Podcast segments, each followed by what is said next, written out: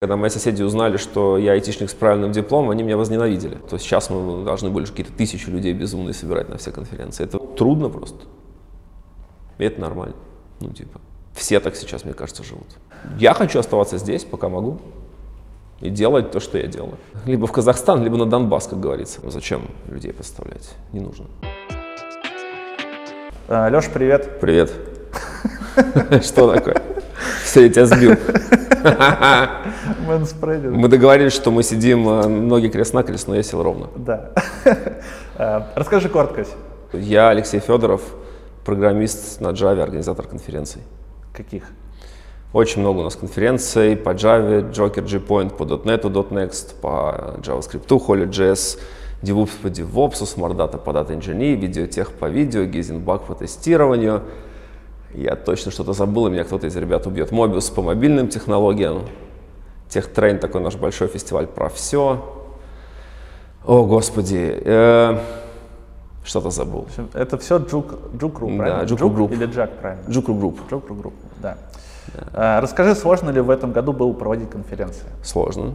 Что именно сложно было? Да все сложно было. Да, по порядку. Ну, спикеров, то, с чего начались конференции, искать стало очень трудно потому что мы потеряли всех иностранцев, и отдельно я выделю, мы потеряли всех украинцев, разумеется. А, второе, мы потеряли очень много российских ребят, которые так или иначе уехали или просто не хотят светиться. Это две категории людей, часть людей а, по соображениям, допустим, как угодно, гуманитарным, гуманистическим, политическим, идеологическим, называй это как угодно, ушли а, и не хотят с нами работать. И да, они прям не хотят, часть да? людей, ну да, и часть людей просто не очень хочет светиться. Может быть, не то, что светиться иногда, а есть еще очень важная категория людей, которые говорят, слушай, сейчас просто не до конференции, сейчас есть более важные вещи, и поэтому мы не будем выступать. Вот ты сказал про зарубежных спикеров, расскажи поподробнее. Раньше вы, я так понимаю, что это раньше, вот до да. 2022 года, да. если у тебя есть на конференции зарубежный спикер, это типа показатель того, что ты вот топ, ты молодец. Слушай, ты я не знаю, я не знаю, чего это показатель, э, но мы привозили традиционно больше половины, наверное, э, иностранцев в страну. Ну, то есть, если взять все эти конференции, мы привозили больше, чем все остальные вместе взяты. Причем иногда там в два раза больше. То есть мы просто считали как-то несколько лет назад по приколу. Они прям приезжали офлайн, да, выступать? Да. Сейчас? Сейчас никто. Никто? Никто. А какие формулировки, что они пишут? Слушай, нам, честно говоря, мало нас волнует формулировки. Здесь э, просто важно понимать, что я даже дал инструкцию, что, ребят, давайте мы никого звать не будем, потому что, ну, что мы будем людей подставлять? Он согласится или она придет к нам, а потом получит хейта в Твиттере или на работе будут какие-то проблемы. Зачем людей подставлять? Не нужно. Что... Но белорусов вы везете? Эм, тех белорусов, которые хотят, с удовольствием. Расскажи, вот э, сейчас, в 2022 году, произошел такой некий отток IT-специалистов. Yeah. Ну, сложно сейчас примерно представить, сколько это, но если там э, в начале 2022 года моих знакомых уехало единицы, то после начала мобилизации моих знакомых уехало очень много. Вот как, как-то вы на себе вот этот отток ощутили, что с начала года, что вот когда была мобилизация? Слушай, ну, сейчас попробую рассказать. Э, ну, с точки зрения спикеров я уже сказал. С точки зрения участников все то же самое, что со спикерами. Эм, с точки зрения спонсоров, партнеров, ну, тоже очень много компаний ушло. А очень много компаний из тех, кто остались, остались условием, что мы нигде не светимся. Что касается команды, ну, наверное, у нас команда и так была удаленная два года, когда был ковид. Поэтому, наверное, именно производственно не очень много что изменилось.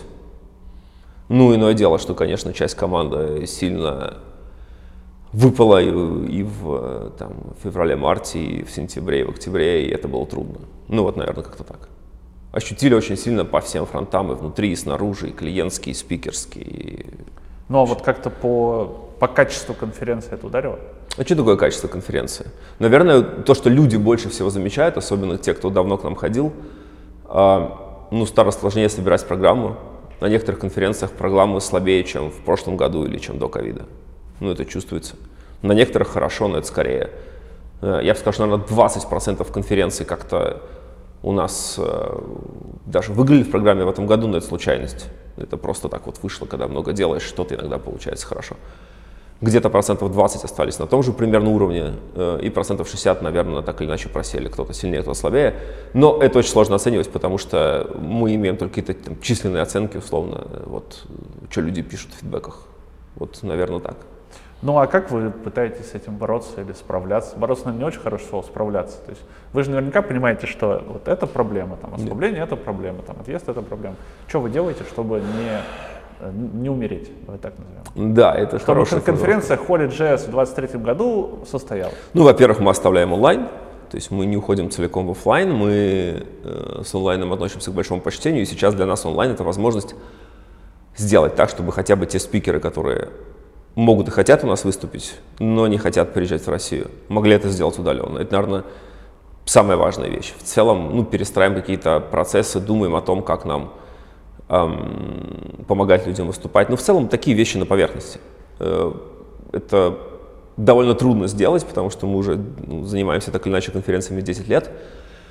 И очень много чего уже налажено и работает, и перестраиваться сейчас трудно. Ну, тем более, действительно, мы очень много и привозили иностранцев, и я не могу сказать, что делали на них большую ставку, просто это очень сильно добавляло конференции в программной части. Ну, это вес добавляло всегда. Ну, конечно, вес тоже, там, да. Приехал кто-то из-за рубежа. Да, согласен, вес тоже добавляло. Сейчас, соответственно, есть вот проблемы с, с контентом, конечно, они есть, куда от них деваться. И есть проблемы, э, ну, наверное, если ты говоришь слово «вес», ну, имиджевые, репутационные, именно не связанные с нашим там каким-то, там, условно, политической позиции или э, гуманитарной позиции, а скорее связанные вот просто с тем, что раньше трава была зеленее. Ну, то есть я это иногда, нормально. ты сейчас сказал, иногда вспоминаю 19 год, думаю, господи, какое было прекрасное время, а потом ковид, а потом война, и потом... С одной стороны, да, с другой стороны, мне кажется, мы уже в 2019 году достигли некоторого пика, и в целом, ну вот в этом вот офлайне, какой он был, и в целом, кажется, нужно было уже что-то придумывать новое, потому что ну, была такая некоторая стагнация, что все, все одно и то же. Было, ну, то есть да, мы уже отладили все наши там, собственно, производственные процессы до ну не могу сказать, что до блеска, но уже до очень хорошего уровня. То есть это уже была даже не четверка с плюсом, а пятерка с минусом. К нам приезжали, ну, буквально все, уже за, там, за десятые годы у нас все побывали, кто можно.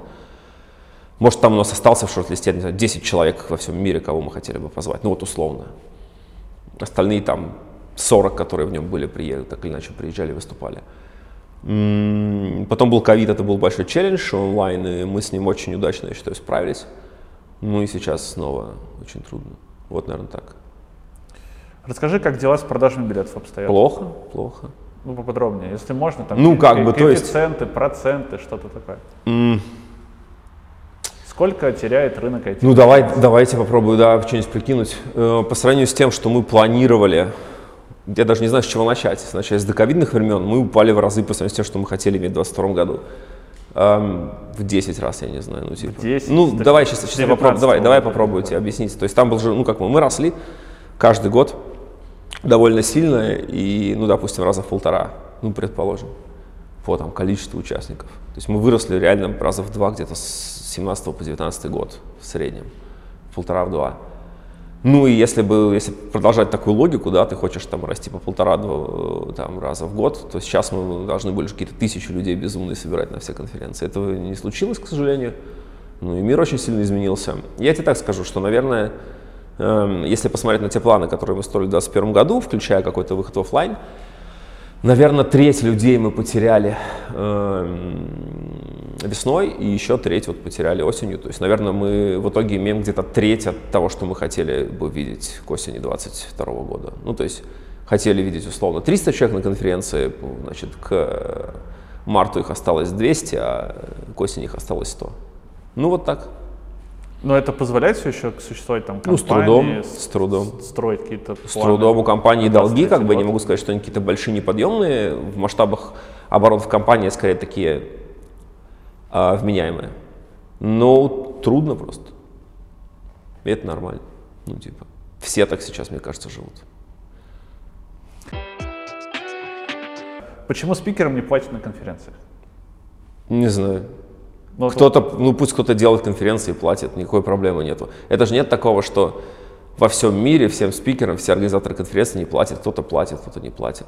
Это, кажется, личное дело спикера и организатора, как они А, то есть это чисто индивидуальная штука.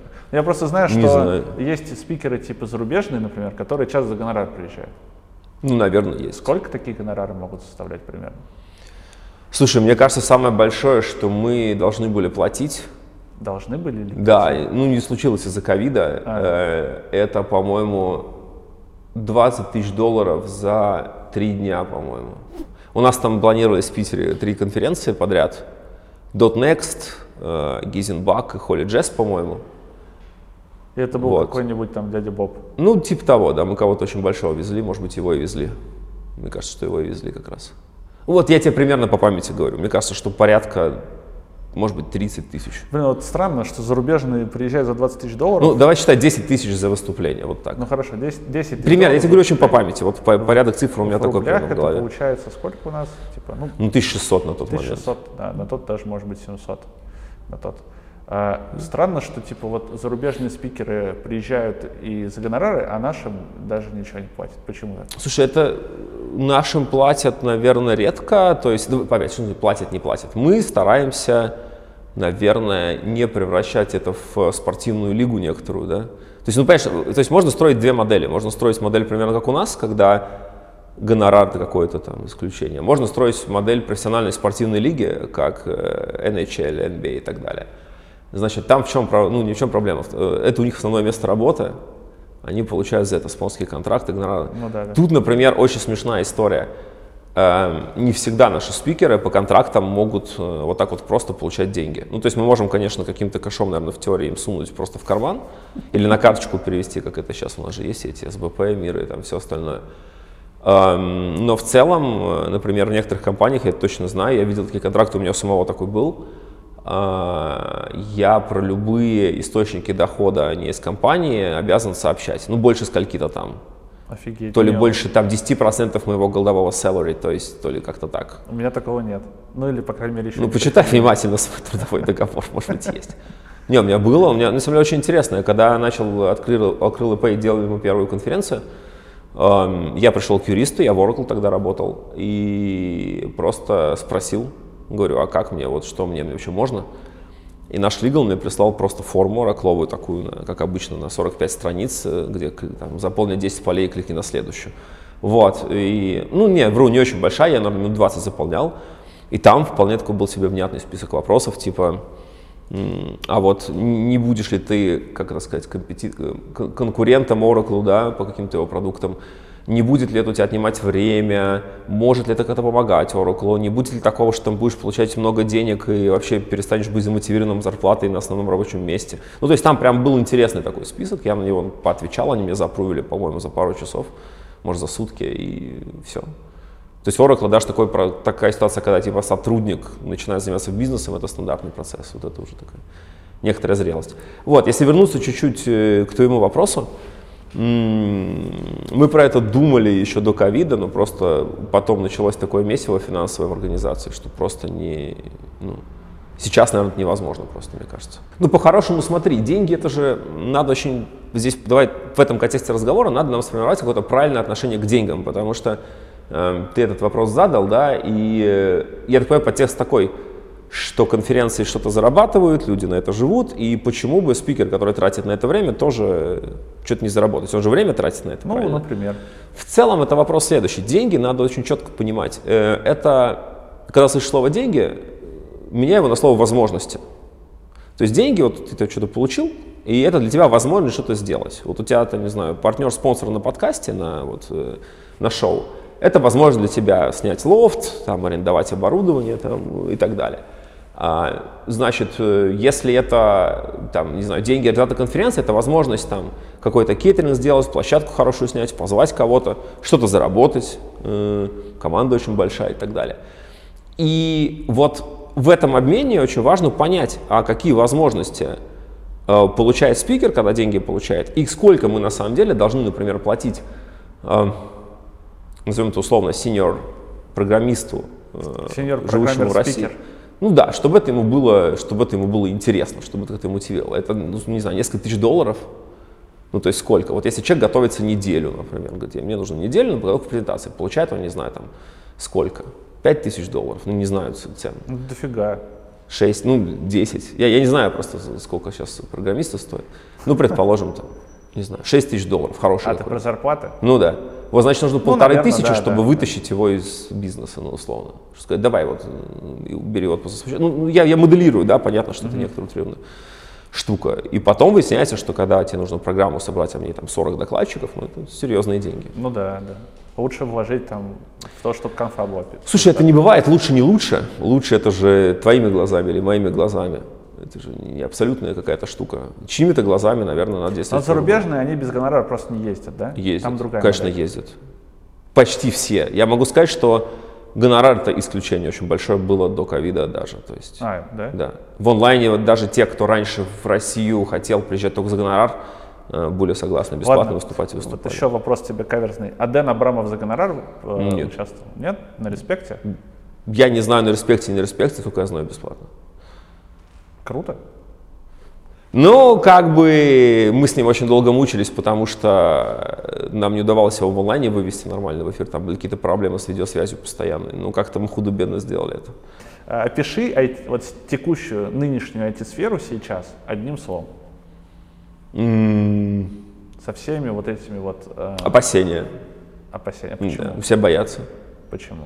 Все боятся попасть в армию, все боятся, что компания закроется, все боятся закрытия границ и невозможности куда-то ездить, все боятся закрытия интернета, все боятся за себя, за семью, за близких эм, и так далее. Мне кажется, что я не могу прямо назвать это страхом, но такое опасение в воздухе витает, конечно. А если вот взять в мире вообще, вот во всем мире IT-сферу, вот одним словом ты бы каким описал?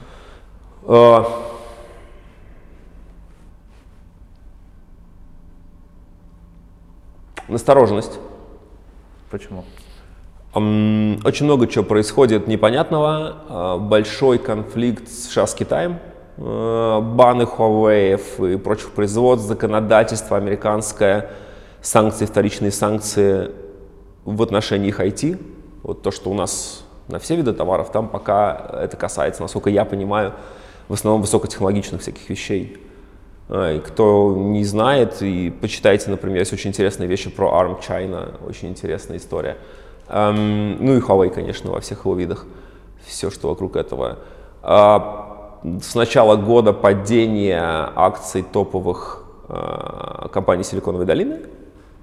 М, Не очень я внимательно, наверное, за этим сле- слежу, но я знаю, что это какие-то десятки процентов. И кажется, это называется рецессия. Я не очень большой специалист в экономике, но кажется, это оно. Э, Про Россию мы все понимаем уже давно, вот как-то тут э, живем и видим, что происходит. Ну, вот, Ну, кстати, да. по поводу... Мне казалось, вот там до, до, наверное, до ковида я прям видел, что IT это супер растущая сфера, прям у него куча потенциала Да. там и так далее.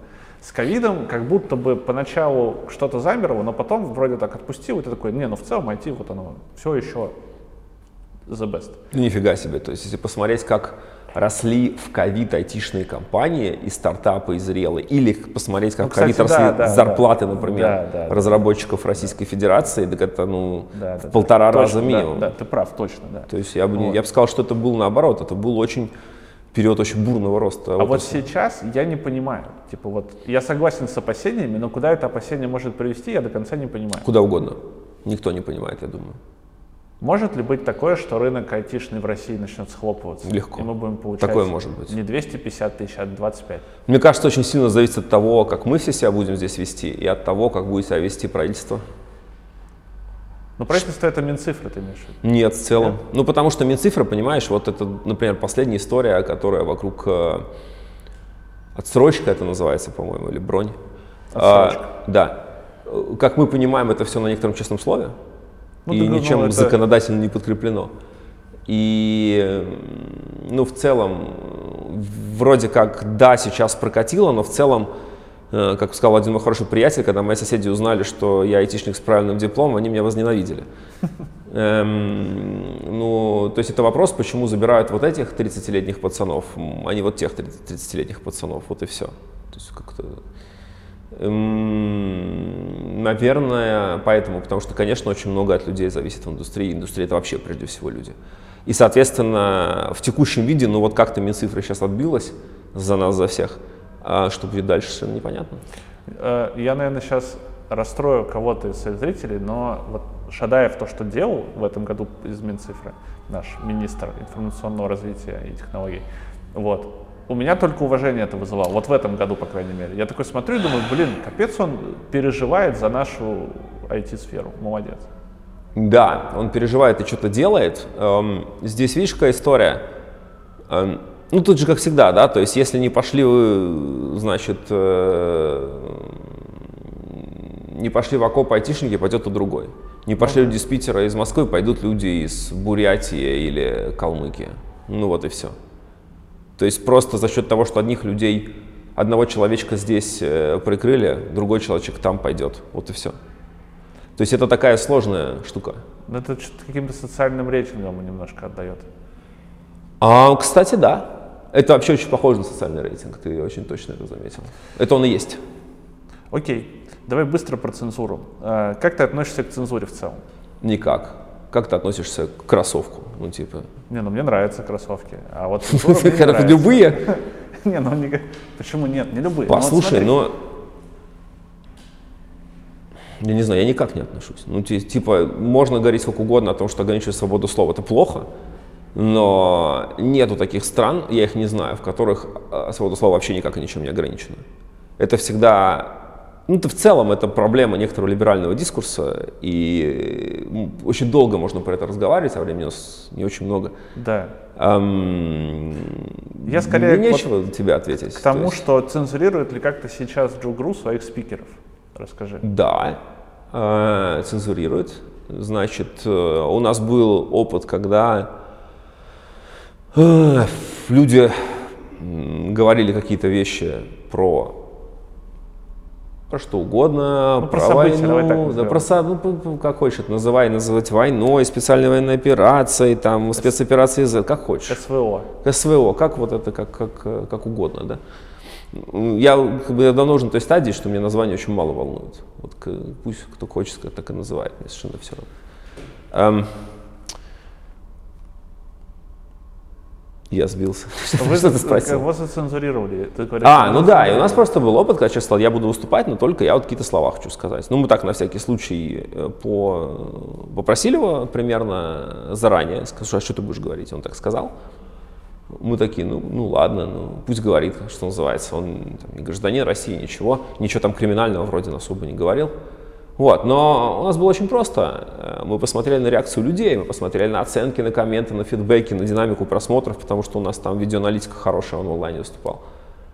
И мы просто, ну, то есть там просто кучу людей взяли и ушли с доклада. Все.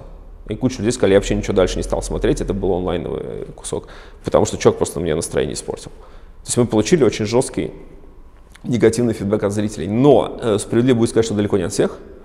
Кто-то, наоборот, писал, что чувак молодец и все такое. Проблема в том, что все эти вещи, они поляризуют общество. Ну, да. А у нас и так сейчас э, очень много расколов. И мы приняли решение, чтобы лишний раз не рождать конфликты, не поляризовывать, что мы просто убираем это с конференции. Угу. Как решение это далось?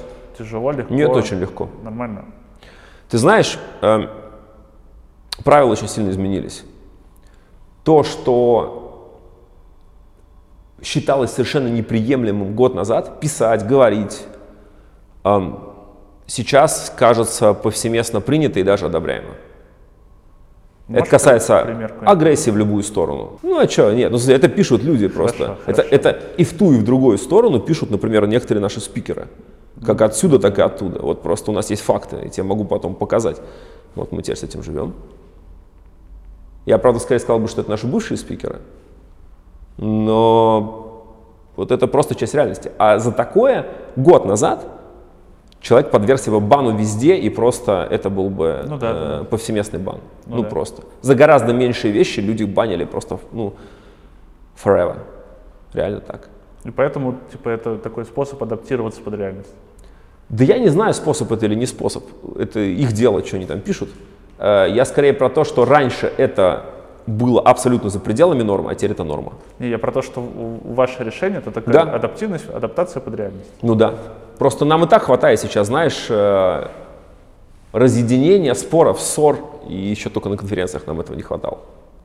Ну да, я тоже согласен, что не стоит тянуть э, вот эти вот политические конфликты, какие-то такие э, обсуждения, если ты на этом не фокусируешься, то не стоит этого. Ты видишь, при- при- у привлекать. меня немножко в этой всей ситуации... э, Я, у меня просто я не могу, Да. когда вот я, например, смотрю, я вот, давай я тебе приведу пример. Я смотрел турнир э, International по доте. Я люблю International, смотрю его. Я прошлый смотрел финал. А? Я прошлый финал смотрел, это я Ну, все прошлый, пропустил. да. да. Вот, и там типа все хорошо, и потом, но мы хотим сказать, и что-то там вот вкидывается. Я такой, бля, ну зачем? Ну вот мне так было хорошо, я сейчас сидел, смотрел, там, кайфовал, и тут вот меня снова этим нагрузили. Я тебе так скажу, это, это все ну, дело каждого, дело организаторов, дело участников. Я, я сказать, в это мне сложно комментировать, я говорю, потому что сейчас все принимают очень разные решения, и Господь им всем судья. Мне режет ухо, знаешь что? Мне ухо, когда я слышу слово политика, политические и так далее. Меня, политика это что такое? Это давайте я сделаю что-то, чтобы понравиться кому-то или не понравиться кому-то. Вот для меня политика это вот про это. А то, что происходит сейчас, мне кажется, это уже и не политика в целом. Ну, это производные какие-то. Вот мы называем это социальное. Вот Это скорее какой-то, вот это скорее что-то, да, социальное, даже гуманистическое, это что-то чел- такое человеческое про людей и нечеловеческое. Вот это, мне кажется, вот про это. Это мне не кажется, что это политика. Окей. А, приходили ли к вам какие-то регулирующие органы, там, Минцифры, например? Пока нет. Роскомнадзор. сказал, Пока нет. Ай-яй-яй, нет, не было такого. Пока нет, но это в любую секунду может В нашей произойти. стране кровавой не было такого ни разу. Слушай, пока нет. Ну, это же, понимаешь, в России, ну, я э, ерничаю, в России понятно, в да? любой момент может прийти кто угодно по поводу без повода. Мы все это Да, знаем, да, это да. правило игры. Да. Но пока не приходили. Ну давай так, именно вот там Роскомнадзор вроде нет. Мне это неизвестно. Сейчас общество сильно поляризовалось, ты сам это сказал. И вот такой вопрос, как компании, какую, какую позицию компании лучше занять, чтобы э, ну, как-то выживать и адаптироваться? Слушай, а это очень просто. Я вообще не понимаю, кто из какого рожна вдруг решил, что вообще компания должна занимать какую-то Не, позицию. ну вот JetBrains, например, Да, наплевать. ушли же, Ну, просто пожалуйста. демонстративно показали. Это, Флаг это же руки. проявление позиции в первую очередь. Ну, и опять, это надо спросить у их руководства и, наверное, их владельцев, почему они так сделали. Эм, Макс Шафиров писал про это серьезные стейтменты, и мы очень много с каким, ну, с очень большим количеством людей про это разговаривали. У меня много друзей в JetBrains в том числе. Эм, Очень близких людей эм, там э, на разных постах. И ну а что я могу сказать? Что они мне могут сказать? Вот так. Нет, я про то, что ну, есть же компании, которые выбрали вот такую позицию. И они, там, намер- наверное, это было осознанно, там, на основе каких-то продаж, про, просчитывания рисков, что-то Эм, типа того. Как? Давай я тебе про конкретно про JetBrains не скажу, я не знаю, надо разговаривать с ними. Не-не, я не я могу примерно представить, то есть, давай так, на, основе, на основании того, что произошло за весну, у меня сложилась следующая картина. Эм, что человек или компания, там, владельцы компании, они оценивали, какие у них есть активы, и эти активы защищали. Ну да. Пример. Есть компания, я не знаю, так ли принимались решения, я пытаюсь для себя это смоделировать. Вот есть компания JetBrains, у нее 90% денег не из России, предположим. Да. Предположим, 10% денег у нее в России, 90% с других стран. А, для компании JetBrains оставаться в России очень большие риски, да. а, финансовые прежде всего, потому что остаться с 10% денег потенциально, если весь остальной мир заканчивается, там вторичными санкциями, там каким угодно, это ну, для компании это смерть. Ну или, по крайней мере, близко к тому. А, По крайней мере, про мировые амбиции можно забыть навсегда. И компания принимает сложнейшее решение уйти из России, потерять часть денег. Но это ерунда. На самом деле, репутационно, конечно, очень сильно они в России э, пострадали. Ну, как сказать, может, в чьих-то глазах приобрели. А вот что они точно потеряли, и это для них кажется, мне, очень, ну, мне кажется, очень большая проблема, это HR-бренд. То есть э, то, То, что они выстраивали здесь. то, что они здесь были компанией номер один, Ну, ну, ну, ну ладно. я так считаю. Да. Э, Мне кажется, я довольно давно в HR-маркетинге, 11 лет, наверное, уже скоро, а, и эм, я делал исследования с вот этими руками, вот этой головой, да, а, и они довольно давно, года с 15 уже номер один, по моим радарам.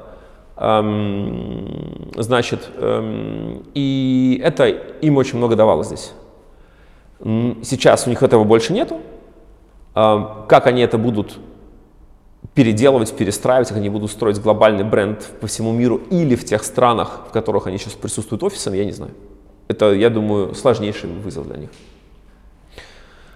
Ну так а в итоге, вот если, например, э, поговорить как раз про какое-то формирование позиции, э, чтобы ты был максимально защищен.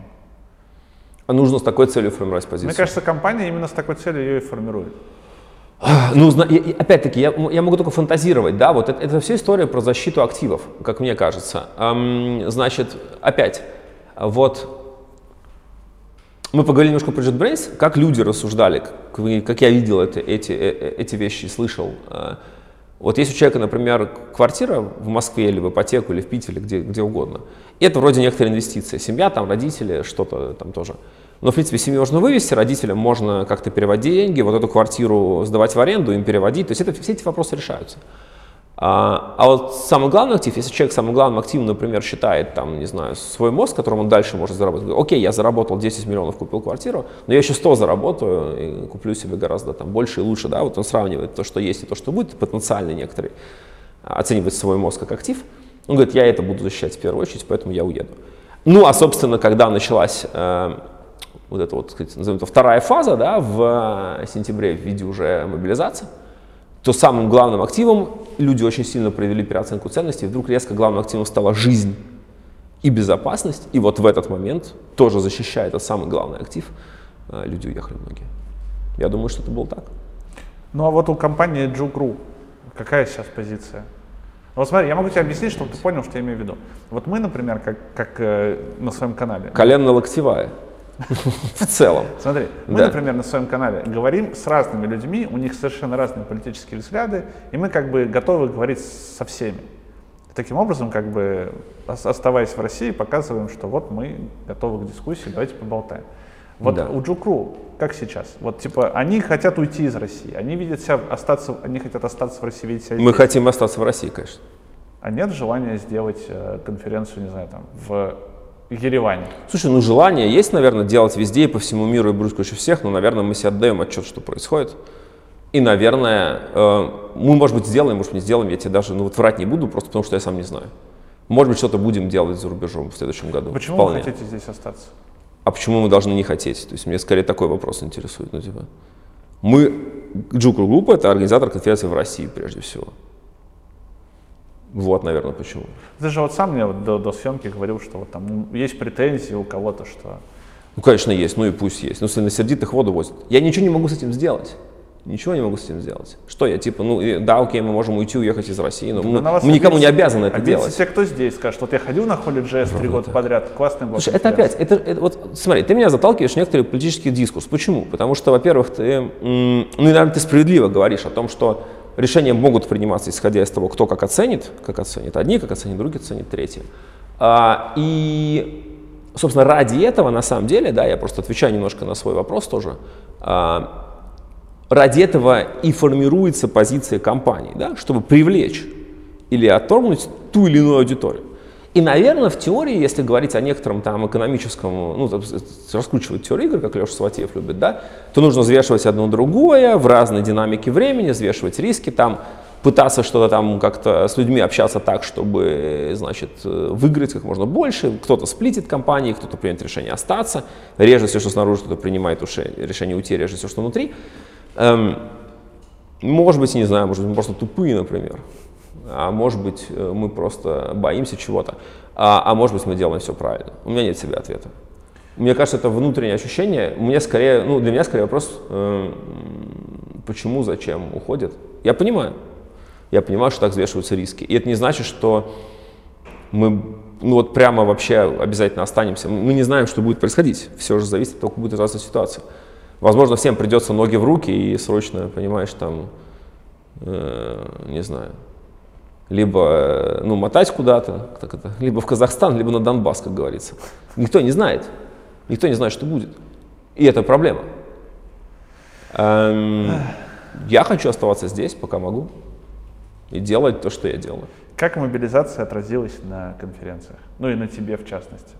Ну, очень просто. Например, в октябре люди тупо как бы боялись приходить в офлайн, потому что сказали, я приду, сяду в креслице, а там значит, военком. Да, открою глаза, а там, ну, не военком лично, а там просто какие-то ребята скажут, а ну-ка покажите ваши документы, и все.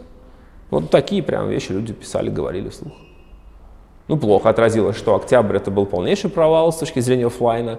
В онлайне, ну, как бы, более-менее. В ноябре это было, ну, тоже очень мало людей было. Просто очень мало людей было.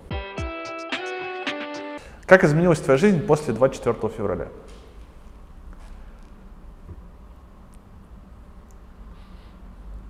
Я стал больше работать. Мне кажется, это основное. Вообще все очень сильно напоминало до э, 21 числа. Я тебе прощения говорю. Я не пытаюсь как-то логику строить. По внутренним ощущениям лю- лю- людей, с которыми я разговаривал вокруг, да, и, наверное, собственным, сильно напоминало 20 год. Если именно организационно смотреть, как перестраивается организация. Как вот, это же некоторый вид живого организма. А люди, конечно, по-другому. Мне кажется, что там тоже был страх перед болезнью, но он быстро прошел, здесь тоже был некоторый страх. И опять я попытаюсь говорить искренне, может быть, к стыду, а может быть и не к стыду, он тоже довольно быстро прошел. А потом была вторая история в сентябре. И вот тут люди тоже напряглись очень сильно. Эм, мне кажется, я просто стал больше работать, чтобы меньше думать про все про. Я стал больше программировать, вот что я тебе скажу. Я прям стал гораздо в разы больше программировать. Если раньше это был какой-то, не знаю, э, 5-10% рабочего времени, сейчас это могло занимать 100 процентов рабочего времени. Ты просто себе под, э, стелишь соломку на случай, если конференции в России больше не ну, будет. кстати, да, кстати, да. Почему бы нет? Окей. Надо же будет, да, это самое, если, если- ну, реально. А сейчас у нас идет много чего происходит в области эм, СМИ, печати, э, радио, телевидения и так далее. В принципе, кто-то, если очень захочет, он может сказать, что конференции — это СМИ, айтишники какие-то вообще мутные, непонятные типы, давайте-ка мы конференции для них прикроем. Да, надо будет идти искать работу программистом или руководителем каким-то. Да. Такое возможно. Леша, слышал ли ты про хороших русских что-нибудь? Слышал. Как к этому относишься? Опять никак. Ну, в смысле, ну, какие-то люди что-то там э, решили поделить э, людей на хороших и плохих, удачи, флаг в руки им всем, что можно сказать. Тебя не цепляет это? Да мне насрать, если честно. Но ты получаешься по их логике плохой русский. Да Как мне- и я, мне- как и Вася. Мне совершенно наплевать, что и по какой логике. Ты знаешь, эм, мне в какой-то момент, я, может быть, лукавить сейчас буду, но в какой-то момент стало наплевать, э, что обо мне думают люди. Мне, наверное, важно, что думают обо мне близкие люди и люди, которым я чувствую себя чем-то обязанным. Я себя чувствую обязанным нескольким категориям людей. Во-первых, моим учителям, которые в меня вложили время, своим ученикам, которым я так или иначе некоторые мысли навязал, и они, следуя им, вот сейчас каким-то путем идут, Ам, своим близким родственникам, Ам, ну и, конечно, что касается работы, там, каким-то коллегам, которые меня чему-то научили, спикерам нашим, опять-таки, да, бесконечно благодарны за то, что нас выступали, спикерам, спонсорам, ну, всем, всем, кто вокруг работает. Проблема в том, что они тоже поделены на лагеря, у них тоже очень разные отношения. Я ничего не могу сделать, кроме как пытаться их помирить. Это вообще моя единственная функция, как вот какого-то организатора ну, как бы, конференции, как штуки, которая кого-то с Но кем-то она всегда была чем-то объединяющим. объединяет или объединяла, да. И кому я сделаю лучше тем, что я выскажусь так или иначе, я не понимаю. Наверное, ну то есть давай так, наверное, эм, не наверное, я точно знаю, Тем, что... кто этого ждут. Ну, я точно знаю, что многие мои украинские товарищи, или даже, правильно уже говорить, бывшие товарищи, там по-всякому, там кто-то уже из разряда бывших, а кто-то еще разговаривает со мной. Это для меня очень важно. М. Ну, у меня был такой созвон, мне кажется, в августе э, с парнем с одним он в Украине, и мы очень долго, часа два, наверное, мне кажется, сейчас, может, полтора-два разговаривали. Я ему честно пытался передать какие-то ощущения, которые у меня были. А, ну, может в сентябре, я не помню когда. Эм, ну, разговаривать трудно, а сделать что-то, я не думаю, что наш уход или приход или там какой-то стейтмент кого-то сильно поддержит. А, была большая дискуссия в феврале внутри у нас, э, стоит ли что-то писать. И ты знаешь, мы уже очень быстро поняли, вот нам как-то, мне кажется, нам повезло. Мы очень быстро поняли, что что бы мы ни написали, что бы мы ни сделали, всегда найдутся люди, которые нас поддержат, и люди, которые будут против. Бесполезно говорить «я тебе сочувствую». Бесполезно говорить там чувак или чувиха, я с тобой. Это просто не, ничем этим людям не поможет, мне кажется. Ну еще флаг на аватарку ставят. Ну, флаг на аватарку тоже ничем людям не поможет. А, флаг на аватарку, как известно, это не доказательство того, что ты что ты думаешь? Это вот знаешь, как э, там Невзоров, которого я уже не знаю, кем у нас объявили. О, там, это экстремист, Каким-то, да, там, нехорошим человеком, я вот не знаю. это да. А вот он также рассказывал раньше про верующих. Он говорит, вот человек может сколько угодно крестиков носить и в храм ходить, ты про него не скажешь, он верующий или нет. Здесь же то же самое. Человек может, например, искренне выставлять, а может просто, чтобы его не захейтили коллеги. Или у него все такие на работе. А может быть искренне, да, опять повторю. Никто не знает. И поэтому можно лицемерить, можно ли лицемерить. Я очень сильно переживаю за своих там друзей, близких, э, даже бывших друзей э, на Украине, которые уже переехали оттуда. И очень многих людей родственники там. Да? Ну, это просто часть реальности. И выставляя какой-то там флажок в Твиттере, еще раз, типа, come on, я не вижу смысла. У меня тоже было такое внутреннее такой разговор с собой, аж как, какую позицию я должен занимать и должен ли вообще. И я принял решение, что буду просто честно говорить, как, как чувствую. Вот я, например, в телеге писал там, что в России хорошо жить. И вот прям пишу, и похер, придут какие-то хейтеры, пусть приходят, пусть читают, пусть пишут. Я Кстати. бы сказал, что, наверное, ты знаешь, вот к вопросу, что мне изменилось.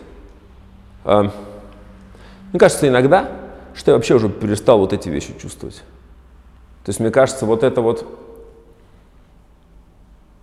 попытка собрать хоть какую-либо сложную картину мира, она у меня съедала настолько много сил, что просто уже думать, кто и как и что оценивает, у меня не, ост не остается сил или не оставалось сил. Наверное, только сейчас я как-то поднимаю голову и пытаюсь посмотреть, что вокруг происходит в целом. Эм, мне не кажется, что мы что-то в силах изменить в этом отдельно взятом месте. Мы можем пытаться сделать конференции лучше, это мы можем а пытаться учить людей жить, что нужно говорить про нашу страну, что нужно говорить про Украину, что нужно говорить про Америку, что нужно говорить, не знаю, про Бангладеш. Ну, кто я такой и кто мы такие, чтобы людей учить жить? Вот это, наверное, основное. Мы решили следующее для себя. А, у людей свои мозги, и учить их жить не надо. И это вот э, то, чего нас во многом научила та самая история с э, спикером и его политическими высказываниями. Потому что люди восприняли так, чувак учит нас жить. И я, наверное, понял, что к своим 35 годам э, я хочу чего угодно, кроме того, чтобы меня учили жить. И поэтому сам перестал по возможности это делать. А раньше я на самом деле грешил этим. Вот, наверное, так. Боишься ли ты ядерной войны? Боюсь. Она же прямо сейчас, мне кажется, сейчас Боюсь. очень она... Я не могу сказать, что я, тебя, пугает я, очень я, я не могу сказать, что я думаю про это каждый день. А если это случится, ну, как бы хотел бы, чтобы быстрее закончилось. Вот единственное. Блин, забавно, знаешь что? Э, что мы этот вопрос многим задаем, uh-huh. и все так или иначе говорят о том, что да вообще уже не знаю. Хотя хорошо бы вот, чтобы быстро. И это немножко так показывает э, отношение к Притупляется чувство, конечно. Да, да. То есть у тебя чувствительность в некотором диапазоне пропадает. Я на себе это замечал раньше просто. У меня э, случались в жизни очень радостные вещи, случались трагедии, и они все расширяли то, что называется м- зона комфорта. И вот когда твоя зона комфорта, а каждое там очень клевое или очень плохое событие в жизни, оно тебя как-то приучает дальше с этим жить, и у тебя зона комфорта в этом месте увеличивается. Собственно, так любые тренинги, тренировки работают. Любой тренер, он выводит человека за зону комфорта, Человек там живет, и у него там начинает появляться какой-то диапазончик дополнительный, которого раньше не было. Здесь то же самое. Психика, она работает так, что э, она привыкает к чему угодно, в том числе к очень говенной ситуации. И то, что было немыслимо и запредельно, становится частью просто человеческой жизни, повседневной. И я думаю, ровно поэтому это и произошло. Что просто многие, кого я вижу вокруг, ну я сам, наверное, в первую очередь про себя точно могу сказать, перестал в этом месте, оно перест... ну, боль притупилась. Просто притупилась, все. И еще, еще вот в этом контексте забавнее вспоминать 19 год, когда наша IT-сфера была для всех открыта, и всех, и всех дружила, всех любила, всех хотела ну, уважать, там, ценить и так далее. Ты знаешь, Сейчас... самое главное же, что казалось, что так и должно быть. Вот никто не ходил такой и не говорил, вау, какая у нас IT-сфера, типа, все такие, «А, типа, нормально, просто, да, я вот, да, думаю, что мне купить новую, там, значит, тачку или, там, поехать в отпуск куда-нибудь, там, вот так люди жили, да, это правда. Не знаю, как к этому относиться. Кто-то забыл, что еще 10-20 лет назад вообще ничего этого не было. Есть ли смысл продолжать делать конференции в России?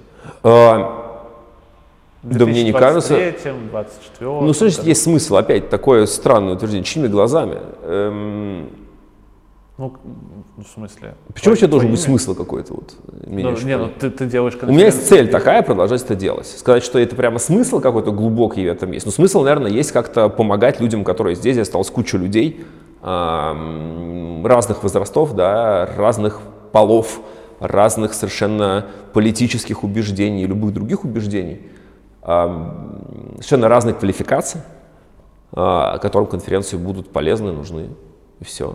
И кажется, что это то, что, например, меня и, мне кажется, многих ребят у нас мотивирует продолжать делать. Ну, то есть стоит?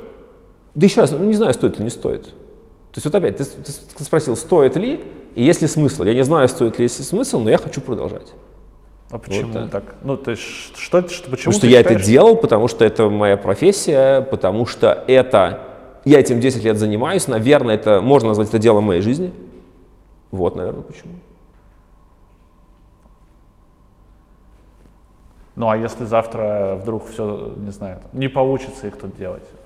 От общественного будем, давления. Вот ну как это, либо будем, ну как обычно, есть, есть э, три позиции. Можно либо ничего не делать, либо делать то же самое для другой аудитории, да, скажем, в другой стране ну, какой-нибудь, либо делать что-то другое для этой же самой аудитории, которая здесь осталась. Вот, собственно, есть три пути. Ну, вот По какому-нибудь из них и пойдем. ты выбрал третий? Я не знаю, у меня нет ответа. Просто нет. А он должен, он должен быть. Он должен быть вообще ответ, да? Я должен, типа, разложить тебе по полочкам? Ну, ну я не знаю. Вот смотри, ну я, например, когда принимал решение оставаться здесь, да. оно было чем-то аргументировано в моей голове. Ну, там могут быть совершенно разные аргументы, они могут быть правда, ну, правдивые, неправдивые, пофиг. Я хотя бы вот этот процесс какой-то выстраивал. И вот я у тебя спрашиваю, вот ты говоришь, я бы хотел делать, продолжать конференции в России. Я говорю, а почему, типа, что тебя заставляет так думать? Ну ты же не тот, кто сказал, да все, короче, эту рашку я поехал в Казахстане буду делать или в Грузии. Или... Мне кажется, мы делаем важное дело раз. Um, мне очень интересно, мне очень хотелось бы это сделать. Может быть, можно сказать, что это в контексте какого-то челлендж, не челлендж, не знаю. Ну, вызов определенный точно. Um, вот, наверное, две вещи и людям помогать. И это очень... Кто вообще сказал, что жить надо в хорошее время, где все легко и здорово, да? То есть почему это должно вдруг стать какой-то самоцелью? Не, ну это история нас к этому не должно... что у нас вот сейчас период такой был, где мы, как, да. Вася, как Вася наш говорит, 30 лет нормально пожили, ну, достаточно. Ну да, ну может быть поменьше немножко, может быть 20. Ну 20. Потому что я так понимаю, что 90-е, я их не очень хорошо помню в силу возраста. Но эм, не то, что мне 86, у меня маразма, я просто очень маленький был. Эм, мне кажется, что да, приучили, и да, ну просто мы все или почти все были не готовы. Вот это важно. Нас никто к этому не готовил. Ни тебя, ни меня, ни спикеров, ни участников, ни кого. В России сильное IT? Безусловно. Почему? Почему? Я не знаю почему. Ну, ну что в силу образования. сильного? Почему ты считаешь, что оно сильное? Почему, например, не слабая или там не средненькая. А да, вот пожалуйста. Да, да, даже, например, потому что, вот не знаю, вот мы делаем онлайн три года. Вот у нас маленькая команда, она довольно квалифицированная, я бы сказал, очень квалифицированная, очень маленькая. И мы делаем онлайн, мне кажется, лучше всех в мире сейчас. Мне реально так кажется, я в это верю. Um, вот почему. Вот эти люди, они мне это показывают. Потому что я, наверное, организатор конференции с каким-то серьезным стажем, и потому что я видел очень много людей, говорящих на русском языке, как из России, да, так или иначе, в том числе, по большей части, которые были очень крутые. И люди такого уровня, что очень мало кто в мире так умеет делать. Вот почему. Потому что здесь очень много хороших, больших компаний интересных, сильных, серьезных, которые делают очень крутые сервисы мирового уровня и даже, ну, как бы абсолютный такой вот э, авангард, да? Как это? Катинач. Слово авангард сейчас уже надо пояснять. Эм, то, топ уровня, да? Я пытаюсь, пытаюсь сформулировать какое-то слово, которое люди поймут. Эм, это во-первых. А, потому что уровень дискурса, потому что совершенно уникальные сообщества типа Хабра, например, который вообще абсолютно уникальный. Потому что все выживает живой интерес, потому что есть такая репутация про Russian hackers и так далее. А, это все не на ровном месте. Вот, мне кажется, почему. Потому что сильное техническое образование было, по крайней мере. Но тут вот, кстати, по-разному, там, не знаю, Леша Саватеев или Сергей Евгеньевич Рукшин, они тебе по-другому это будут рассказывать. Ну да, у нас есть выпуск. Вот, да. Э, ну и, в общем-то, их позицию тоже можно во многом понять. Ну, окей. Вот, наверное, почему. И финальный вопрос. Назови три причины не уезжать из России. Опять, а можно я не буду отвечать, потому что это опять будет попытка учить жить людей, что им надо уезжать или не надо не, ну, уезжать. Ты можешь сказать, вот, типа, как, как тебе кажется. Субъективное мнение от Леши Федорова. Почему не надо уезжать из России? Три причины не уезжать. Моих личных или для людей? Это важно. Как тебе самому комфортно? Вот выбери три из, этих, из этого списка, из двух Черт, ты задай нормальный вопрос. А, эм, нормальный вопрос сформирован. Я, я могу сказать, почему я не уезжаю. Э, я не буду говорить, почему надо оставаться или надо уезжать. Вот это опять проучить людей, я не буду этим заниматься. Да. Я не уезжаю, потому что здесь у меня мои близкие, которым я очень много обязан. И я им дал многим гораздо меньше, чем они дали мне. И для меня оставаться здесь и помогать как-то им и общаться с ними, это э, я чувствую абсолютно долгом. Второе. Э, это мои учителя, большинство из которых остаются здесь. Они очень многое в меня вложили и воспитали меня, и дали мне то, что дали. А, и я в некотором смысле своей деятельностью продолжаю их дело. Да, я сам как там какой-то специалист в чем-то конкретном, там, айтишном или там математике какой-то, э, далеко не супер, но я могу, у меня есть такое свойство характера и, может быть, бизнесовое, я могу организовывать вот такие э, тусовки и делая конференции или метапы, я могу как бы эту историю проучить людей чему-то полезному, не сам учу, заметь, очень хитро делаю, а, другими, да, руками, мозгами и так далее. А, это продолжать, и мне кажется, это очень важно. И третье, наверное, сейчас я далек от позиции, что все в жизни должно быть хорошо. И мне кажется, это большое испытание. А, и мне кажется, так люди закаляются. Понимаешь, ну вот здесь может быть не очень честный аргумент, потому что тем, кто уехал, это тоже очень большое испытание. Ну да, да. И это важно, что все мы сейчас проходим через эти испытания. Но, наверное, вот эм, кто-то может сказать, что это такой вид мазохизма. Пускай, да, ну неважно, так даже, так даже забавнее в контексте наших тем. Эм, я очень бы хотел бы через это все пройти. Мне это очень... Эм, на таком дне еще не был. Да, на таком вот, наверное, когда психологически много месяцев в э, такой ситуации очень напряженной. Мне просто очень хочется, чтобы мы все через это прошли здесь. И мне очень интересно, как люди здесь будут это все поднимать. Я скажу, может быть, чуть пафосно, я понял на самом деле ответ. Я долго формулирую, потому что очень сложно. Когда происходит какое-то развитие, восстановление, это всегда не само по себе. Это делают конкретные люди. И я бы, наверное, вот я понял, я бы, наверное, хотел быть одним из тех там тысяч, десятков тысяч людей, которые будут здесь что-то развивать и поднимать, пусть даже в каком-то таком пофезе изолированном от большой части мира, если такое произойдет. Надеюсь, что не произойдет, но тем не менее я бы, наверное, хотел бы быть тем, кто как-то э, как-то какую-то пользу принесет.